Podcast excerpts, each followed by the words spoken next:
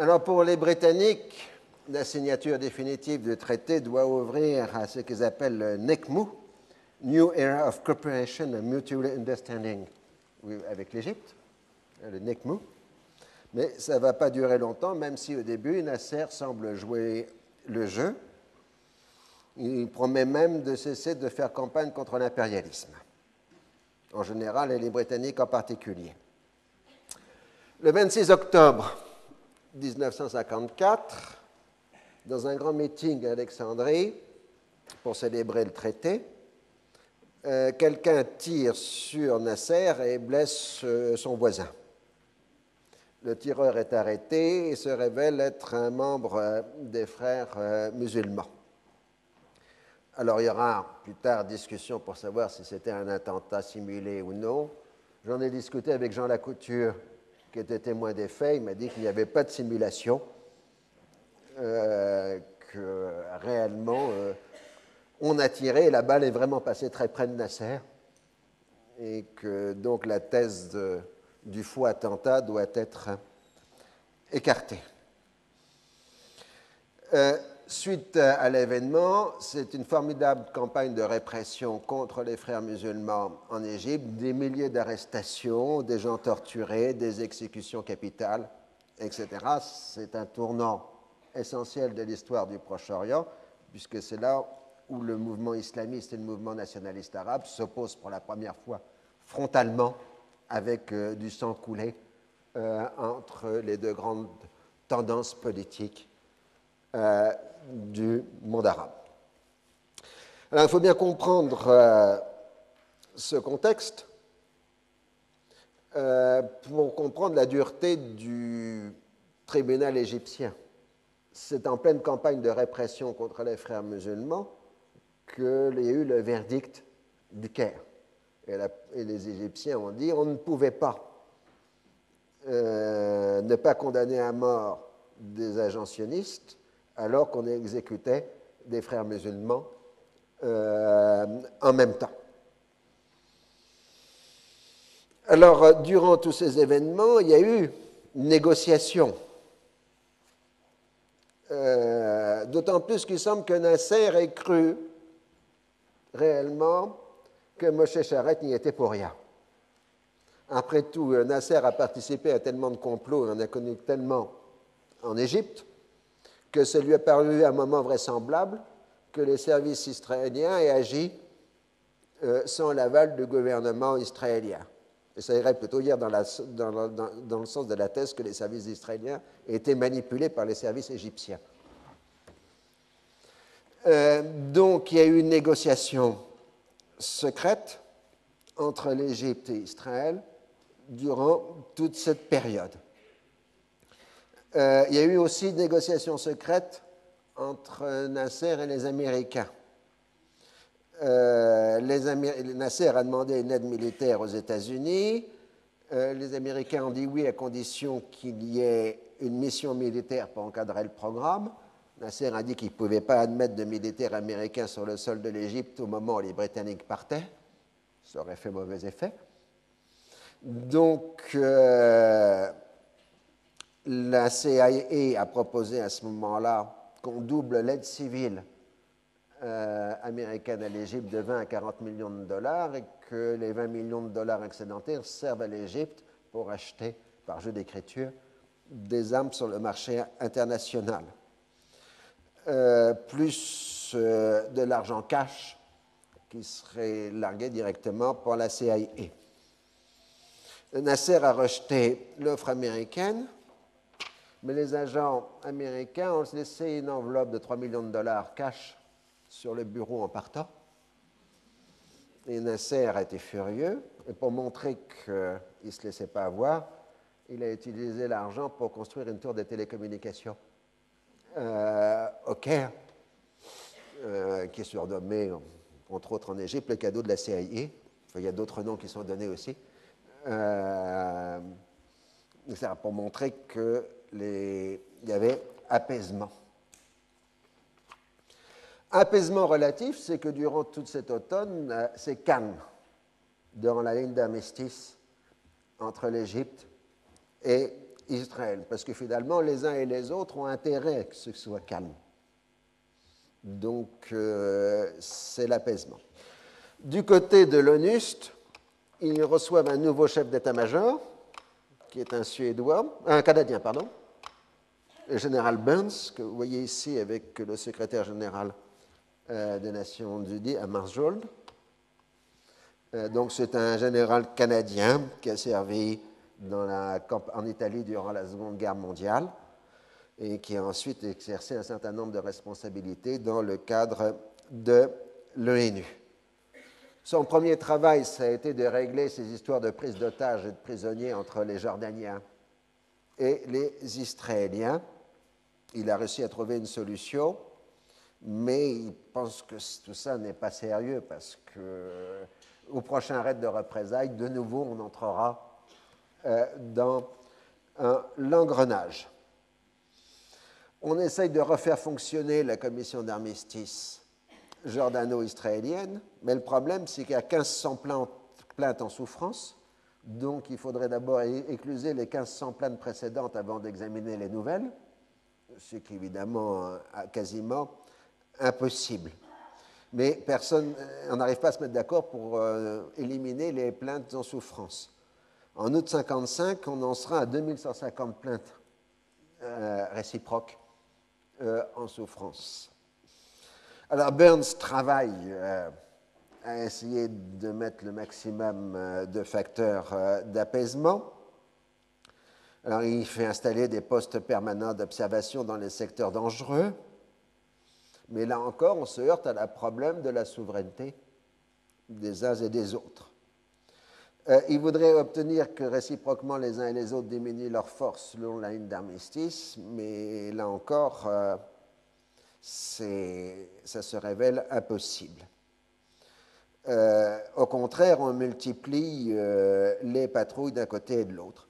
Il faut se rappeler que ni les Israéliens ni les, Arabes n'acceptent de mettre des réseaux de fils barbelés ou de grillages le long des lignes d'armistice. Ce sont des lignes fictives sur lesquelles il n'y a aucun obstacle naturel. Il faut savoir où elles passent. De surcroît, les gens sont extrêmement nerveux. Le moindre berger arabe avec sa troupeau qui passe à côté de la ligne d'armistice est considéré par les Israéliens comme un infiltré potentiel. Et dès qu'il dépasse de 20 cm la ligne supposée être la ligne d'armistice, puisqu'il faut savoir exactement où elle passe, on tire. De l'autre côté, le moindre soldat jordanien qui voit un soldat israélien pense immédiatement que c'est une opération de représailles et tire sans réfléchir. Euh, donc il y a une nervosité des deux côtés qui accentue euh, la violence. Et euh, il est impossible d'arriver à simplement des accords de coopération entre les deux armées qui mettraient des lignes téléphoniques entre le secteur israélien et le secteur jordanien ou égyptien. Pourtant, à l'automne 1954, le calme s'établit progressivement sur la ligne d'armistice israélo-jordanienne.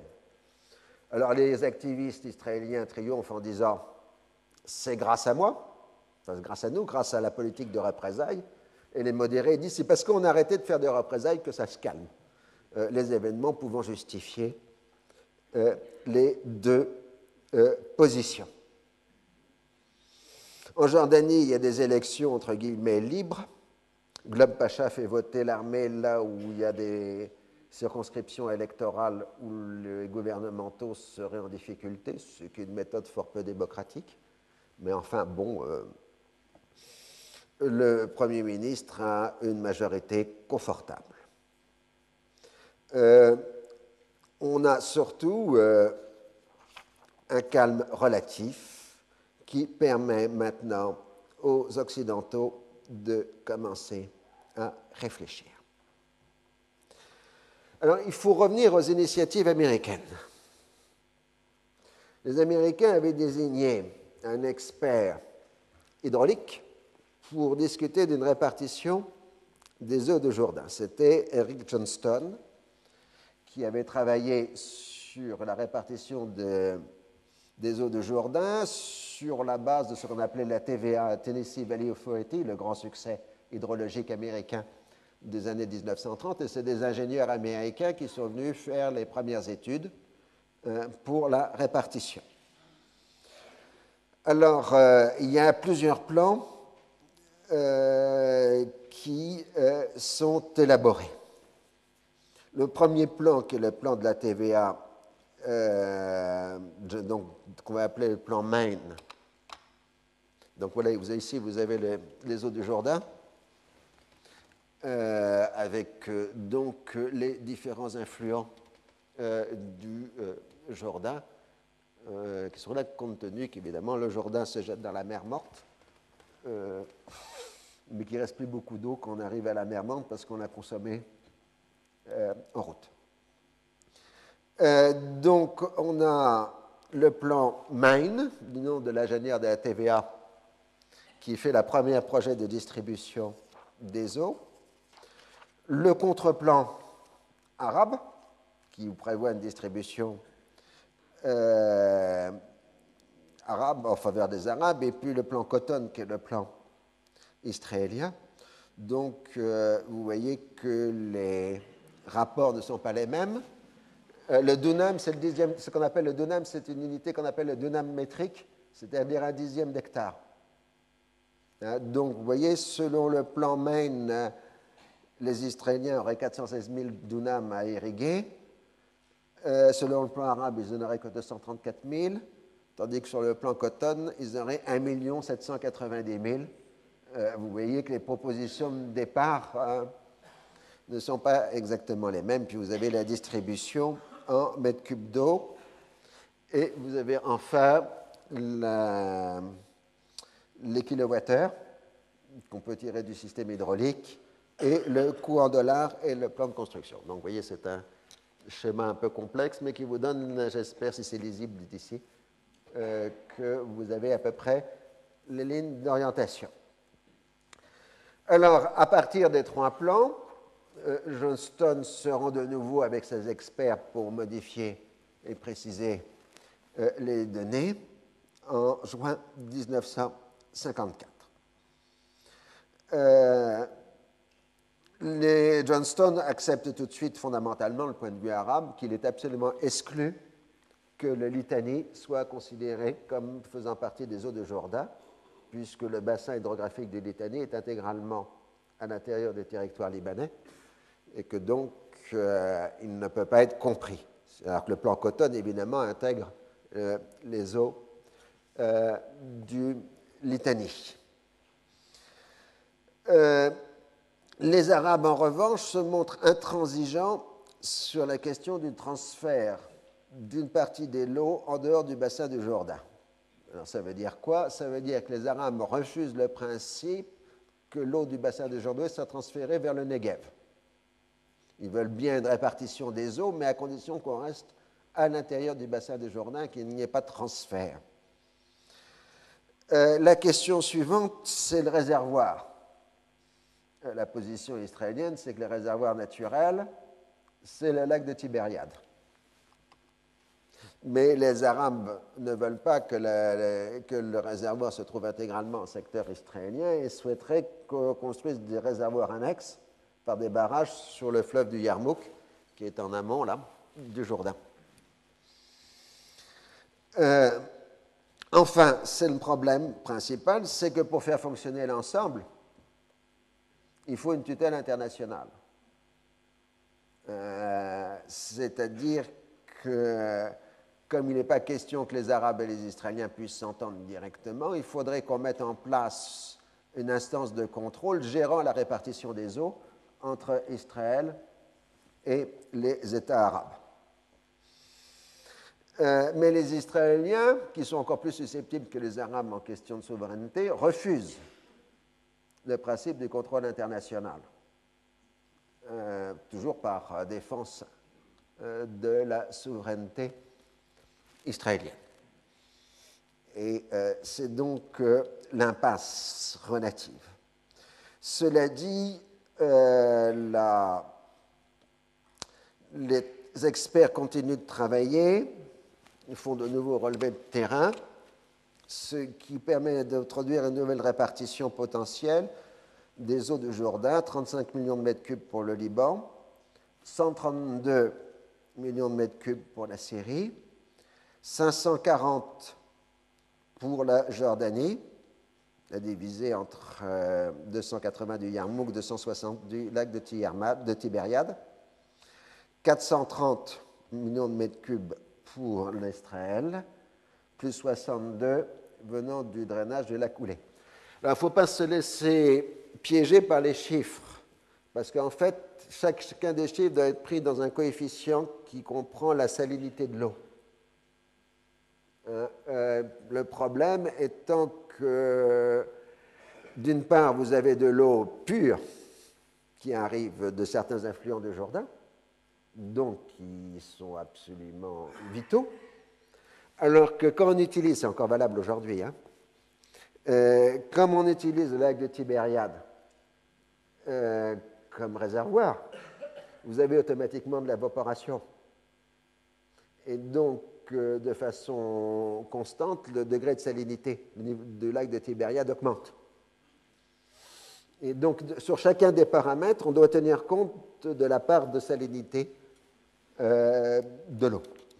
L'eau la plus pure venant du Liban, euh, c'est-à-dire les effluents du Jourdain qui clouent le Liban, qui sont le Hasbani et le Wazini.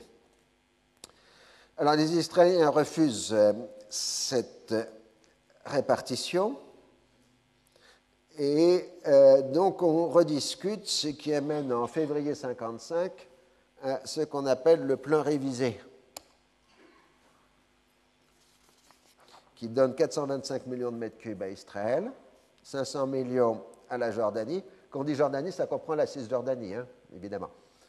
132 millions à la Syrie et 32 millions au Liban. Euh, il y a un net rapprochement des positions, mais on est encore loin d'un accord, accord final. En théorie, jusque-là, on a négocié qu'au niveau des experts.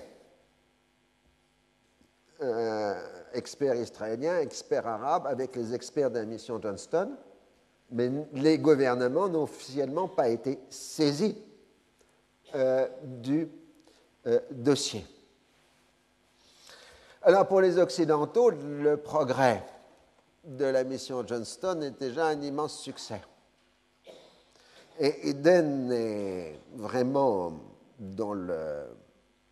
au sommet de sa carrière. Il vient de succéder à Churchill, qui a démissionné et qui est parti à la Chambre des Lords après le traité euh, anglo-égyptien.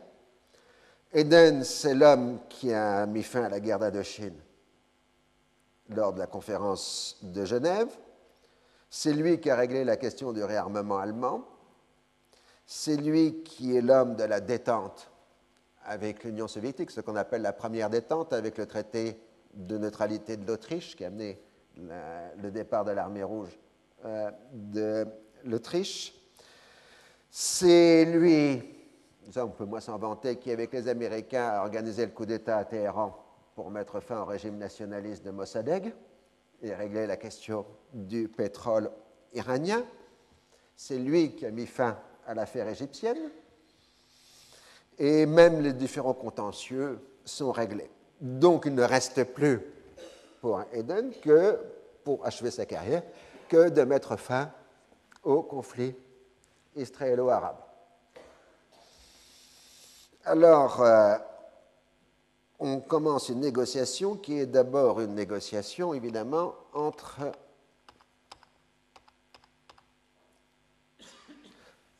le représentant d'Eden, un diplomate de carrière, Elvin Schuckberg, et Francis Russell euh, du euh, département d'État. Donc là, vous avez Schuckberg qui fait d'abord une tournée du Moyen-Orient euh, d'ambassade en ambassade pour consulter. Il réunit une conférence des ambassadeurs britanniques au Moyen-Orient à Beyrouth pour euh, consultation avant de commencer la négociation avec les Américains. Et là, je vais vous mettre aussi, pour qu'il n'y ait pas de jaloux, vous avez l'Américain ici, Francis Russell, euh, qui représente le département d'État. Alors, euh, Zuckerberg voit évidemment que les acteurs régionaux sont totalement irrationnels, ce n'était pas un scoop, puisqu'en privé, ils se déclarent favorables à toute solution politique, mais en public, ils disent qu'elle est impensable. Alors, Zuckerberg essaye de travailler à une solution où il n'y aurait ni vainqueur ni vaincu. C'est-à-dire euh, obtenir euh, d'un côté des concessions israéliennes, en particulier sur le plan territorial, contre l'acceptation d'Israël par les pays arabes, la fin de toute hostilité, le tout couvert par des garanties internationales à l'ensemble des pays concernés et de grosses carottes économiques euh, qui seraient aussi offertes à l'ensemble des acteurs pour que la paix soit plus profitable que la guerre, la question des réfugiés étant réglée par un processus de compensation matérielle et de réinstallation dans les pays arabes. Les enquêtes étant terminées, euh, la négociation entre Britanniques et Américains commence. Elle va prendre le nom de code Alpha. C'est la négociation Alpha, c'est le plan Alpha entre Schuckberg et Hansel. Donc la négociation Alpha commence le 21 janvier 1955. Elle dure jusqu'à la fin, jusqu'au début de février 1955. Euh, on réfléchit qu'il faudra surtout agir par des incitations matérielles. Autrement dit, on va intégrer l'Égypte dans le projet en lui offrant une grosse compensation matérielle qui serait le financement occidental de la construction d'un haut barrage à Assois. à la Syrie, Jordanie et Liban, on financera le plan hydrographique de mise en valeur du bassin du Jourdain. Avec euh, cela, on emploiera les réfugiés palestiniens comme main-d'œuvre et avec les termes en irrigation, on pourra réinstaller les réfugiés. Donc, c'est les carottes. Avec Israël, on donnera d'autres financements etc.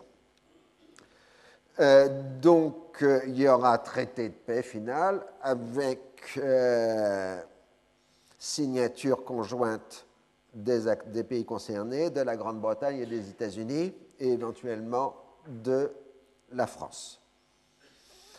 La ligne d'armistice sera légèrement modifiée pour régler les questions des zones démilitarisées, améliorer la situation en Cisjordanie et surtout créer un couloir de communication dans le Negev entre l'Égypte et la Jordanie.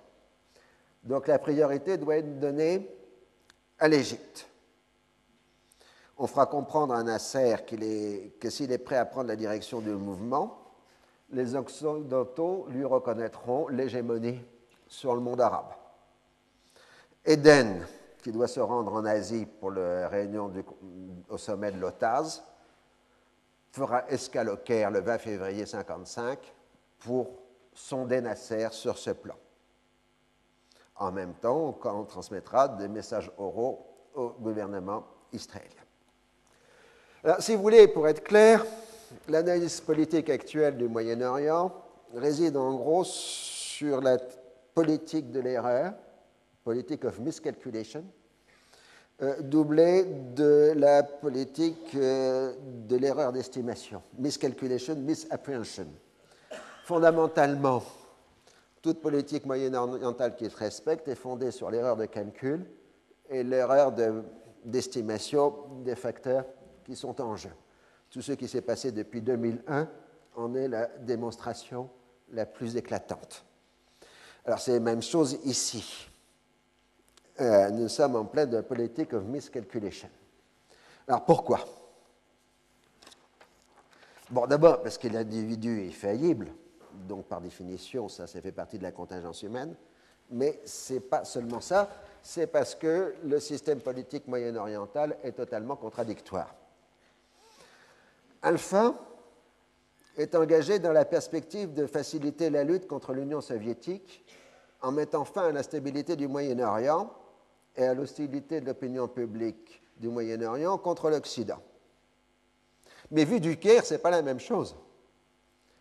euh, le traité anglo-égyptien est là pour donner à l'Égypte la domination régionale. Et euh, pour que l'Égypte ait la domination régionale, il faudrait que l'ensemble des pays du Moyen-Orient se désengagent de toute tutelle de toute alliance internationale. Ce qui ferait à ce moment-là que le rapport des forces serait en faveur de l'Égypte. Et euh, c'est là, si vous voulez, toute l'ambiguïté du neutralisme. Le neutralisme est dans le tiers-monde le moyen pour une grande puissance relative du tiers-monde pour installer son hégémonie régionale. C'est le cas, par exemple, de l'Inde de Nehru. Et le Pakistan voisin, qui est dans un rapport de force défavorable, lui cherche l'alliance occidentale pour compenser la surpuissance régionale euh, qu'est l'Inde. Au Moyen-Orient, c'est la même situation. Les États arabes qui ne veulent pas de l'hégémonie égyptienne cherchent au contraire l'alliance occidentale pour compenser le rôle euh, de l'Égypte. Mais euh, dans ce cadre-là, l'Irak a poussé vers le rapprochement avec l'Occident dans le cadre d'une alliance qui irait de la Turquie au Pakistan. Et ça, l'Égypte n'en veut pas. Alors, l'erreur fondamentale de la politique américaine et anglaise, c'est de lancer en même temps Alpha et le pacte de Bagdad, ce qui est totalement contradictoire. C'est-à-dire qu'en même temps qu'on discute sur Alpha, les Américains et les Britanniques précipitent la conclusion de l'alliance du Northern Tier. Et euh, Nasser s'y oppose et prend à partie euh, la Turquie d'Annan Menderes, le Premier ministre Turc, Menderes dans lequel vous reconnaîtrez évidemment le mot français méandre, euh, c'est ça que ça veut dire euh, le méandre étant un fleuve d'Asie mineure. Euh, donc, la Turquie de Manderes, qui veut aussi avoir une hégémonie régionale comme avant-poste de l'Europe occidentale au Moyen-Orient, puisque la Turquie fait partie de l'Europe. C'est comme ça que Annan Manderes se situe. Donc, c'est la Turquie qui pousse à la conclusion du pacte militaire. Et euh, le 12 janvier 1955, c'est-à-dire au moment où les discussions alpha commencent, euh, la Turquie annonce la prochaine conclusion d'un accord militaire avec l'Irak. Il semble qu'en fait, ce soit Menderes qui ait pris l'initiative, sans référer aux Américains et aux Britanniques qui sont obligés de suivre. En Syrie, on n'en veut pas parce que si la Turquie renforce l'Irak, la Syrie sera quasiment forcée de fusionner avec l'Irak dans le plan de croissance fertile. Donc les nationalistes syriens n'en veulent pas. On voit très bien qu'en fait, le véritable enjeu de l'entrée de l'Irak dans le pacte, c'est la Syrie. Si la Syrie entre dans le pacte militaire après l'Irak, à ce moment-là, la Syrie sera avalée euh, par l'Irak. La radio du Caire, à partir de, fin janvier, se déchaîne contre l'Irak, accusé de trahir la nation arabe, de servir les intérêts de l'impérialisme, et automatiquement on rajoute du sionisme, puisque c'est la même chose. Hein, donc le Nekmout tout à l'heure, euh, il s'est effondré euh, l'intervalle. L'Arabie saoudite ne veut pas non plus du renforcement de l'Irak et finance un peu partout tous les adversaires du futur pacte. Et euh, donc, à partir de début février 1955, Nasser se pose clairement comme champion populaire de la lutte contre l'impérialisme représenté par l'Irak de Nouri Saïd. Alors arrive le 20 février, Anthony Eden au Caire. Alors contrairement à la légende, il semble que les entretiens Eden-Nasser se soient bien passés. Euh, seuls euh, quelques gaffes euh, Eden a invité Nasser à l'ambassade britannique, c'est-à-dire de lieu de quel les Britanniques ont gouverné pendant 75 ans l'Égypte, ce qui n'était pas psychologiquement utile. Alors Nasser en fait la remarque et Eden a dit, vous croyez? On peut être seulement conseillé. Euh, bon, bon. Euh, mais enfin, ils s'entendaient bien. Il y a même une photo officielle euh, où ils se prennent la main. C'est Nasser qui a pris l'initiative. Là-dedans, bon, il est un peu contracté, là, Eden, quand même. Mais ça, c'est bien. Mais le problème, c'est qu'à cause des discussions sur l'Irak, Eden n'a pas eu le temps vraiment de parler d'Alpha. Alpha qui était censé promettre à l'Égypte de lui donner l'hégémonie régionale au Moyen-Orient. Euh, donc, on a simplement évoqué brièvement l'affaire et euh, Nasser a répondu que c'est une question de calendrier et qu'il faut d'abord régler la question des réfugiés. Car en fait, on a parlé essentiellement du pacte futur du Northern Tier et euh, l'Égypte a marqué son hostilité résolue à la signature de ce pacte. Or, trois jours après, le 23 février 1955, le pacte turco-irakien est conclu à Bagdad, donc il entrera dans l'histoire sous le nom de pacte de Bagdad. Ensuite, le Pakistan et l'Iran se joindront au pacte, ainsi que la Grande-Bretagne ce qu'on appellera donc à ce moment-là le CENTO, euh, le pacte d'alliance qui ira de la Turquie au Pakistan. Donc, euh, c'est la catastrophe pour Nasser. Dès le 26, Nasser réplique en appelant à la conclusion d'un pacte de défense arabe unifiant toutes les armées arabes.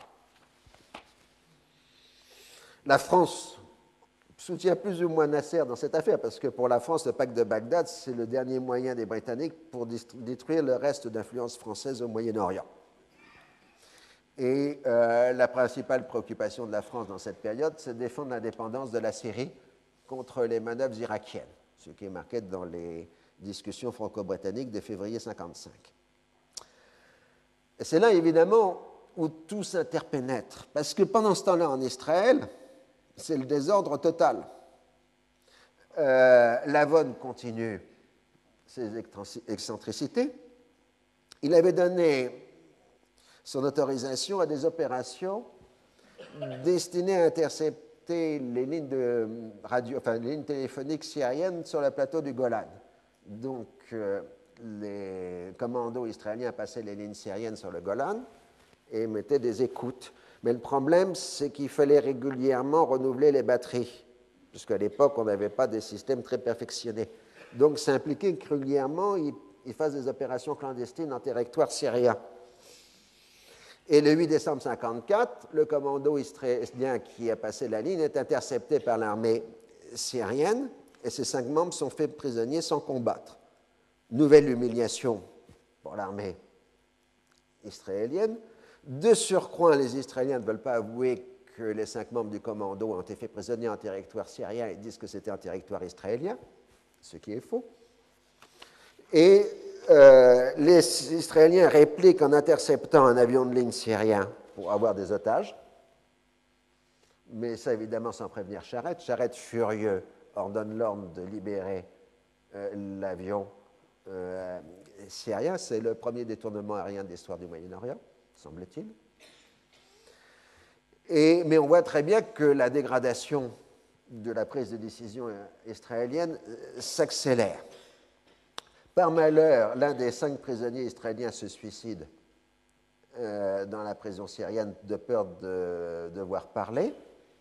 Alors les Israéliens parlent de torture, semble que ce ne soit pas le cas. On est allé seulement à la privation de sommeil euh, comme moyen de pression et les, Israéliens, et les Syriens disent qu'ils sont déjà bien gentils de les considérer comme des prisonniers de guerre, puisqu'ils avaient été arrêtés en portant des costumes arabes, et donc pas des uniformes militaires, c'est ce qu'on appellerait dans le jargon d'aujourd'hui des combattants illégaux. Et euh, donc, déjà que les Syriens les considèrent comme des prisonniers de guerre, c'est déjà un geste euh, de leur part.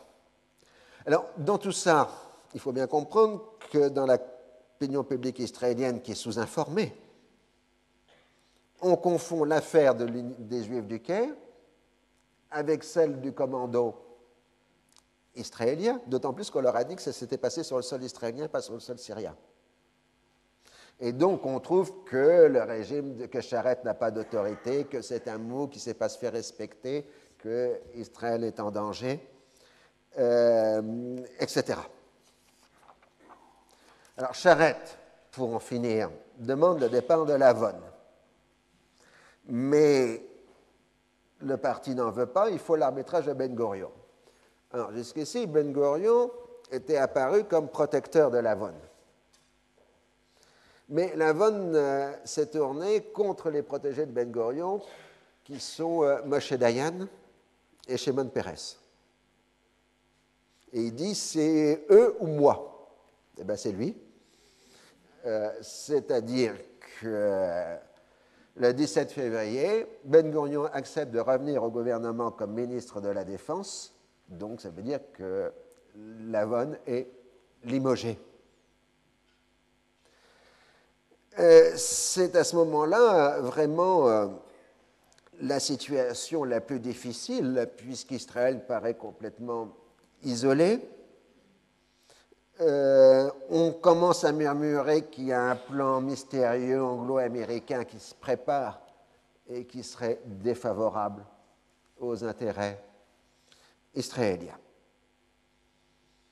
Alors c'est là vous voyez les contraintes de la géopolitique.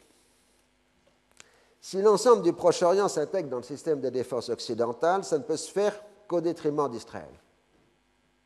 Parce que le prix à payer pour intégrer les pays arabes dans la défense occidentale, c'est des concessions sur le dossier israélo-arabe. Israël ne représente aucun intérêt pour les Occidentaux dans ces cas-là. Israël ne peut plus avoir recours au bloc de l'Est, comme en 1948 puisque le bloc de l'Est est en train de basculer sur une position pro-arabe. Alors, euh, la seule possibilité utile pour Israël, c'est qu'au moins une partie des États arabes paraissent alliés de l'Union soviétique. Mais dans ce cas-là, ça voudrait dire que l'Union soviétique va armer les États arabes. Donc, vous voyez, le jeu de contraintes qui amène à une paralysie euh, de la situation israélienne. Le 23 février 1955,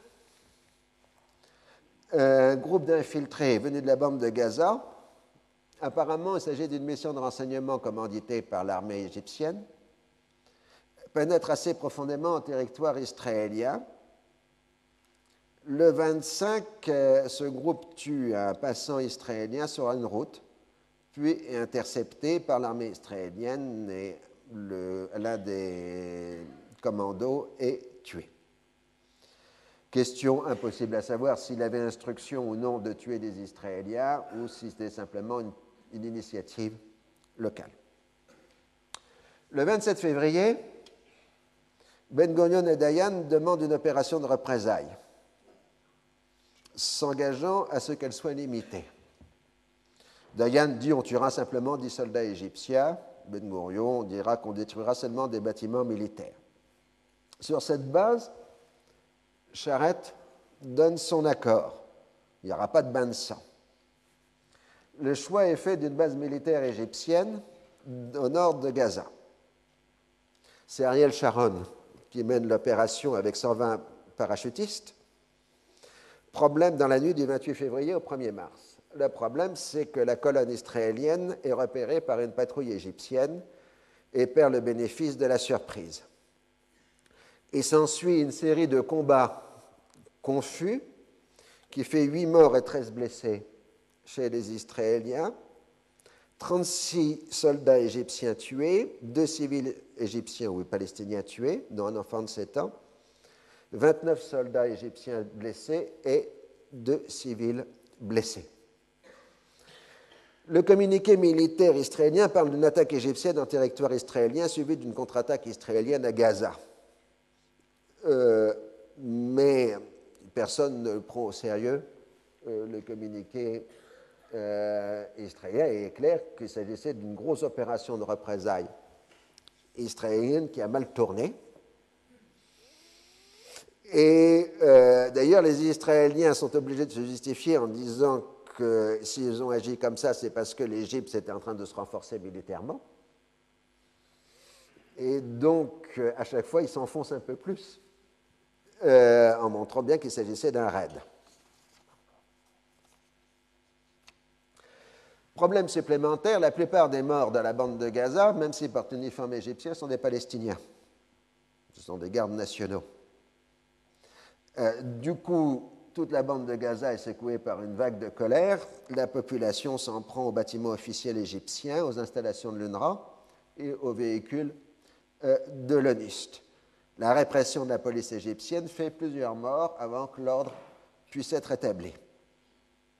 Nasser est obligé de se rendre d'urgence dans la bande de Gaza et il est atterré par le spectacle qu'il y voit. En gros, il y voit un complot contre lui, qui est qu'au moment où il se trouve isolé face au pacte de Bagdad, les Israéliens ont démontré que l'armée égyptienne n'existait pas. Or, le régime nassérien est un régime militaire. Il est atterré par le fait que l'armée égyptienne n'a pas d'armement lourd capable de résister, puisque les Britanniques étaient les fournisseurs essentiels de l'armée égyptienne, et pendant des années, ils n'ont rien fourni comme moyen de pression euh, sur l'Égypte. Dès le 3 mars, Nasser s'adresse à l'armée et dit que jamais plus l'armée égyptienne ne sera victime de la trahison, comme en 1948. Et euh, c'est la faute à l'impérialisme, au pacte de Bagdad, aux agents de l'impérialisme dont il faut libérer la terre arabe. Il euh, donc lance un discours de plus en plus radical. Alors le raid sur Gaza est considéré comme un tournant essentiel du conflit israélo-arabe, car il implique directement le régime des officiers libres euh, dans la guerre et crée une dynamique de violence euh, accélérée avec euh, escalade continue. Seul le dirigeant de la région à en comprendre la logique perverse, c'est Charette, mais Charette est de plus en plus impuissant. Au contraire, Ben Gurion se fait un moindre plaisir, comme vous voyez ici, à s'afficher à côté de d'Ariel Sharon euh, pour bien montrer qu'il euh, soutient cette politique euh, de représailles. Britanniques et Américains sont furieux parce qu'au moment où ils préparent la sortie d'Alpha, toute la région est en train de s'embraser dans la violence. Bon, alors on renvoie ça à l'ONU discussion, etc. Finalement, condamnation plate de l'ONU, mais ce n'est pas grave. Le plus important est ailleurs. Le plus important, c'est que dès le début de mars 1955, Nasser déclare Nous répondrons à la violence par la violence. À tout acte de violence israélienne, nous répliquerons par un acte de même nature. Et à la fin mars, on commence à parler de l'organisation de nouvelles unités militaires égyptiennes composées de Palestiniens qui prendront le nom de Fedaïn. Alors, de quoi s'agit-il?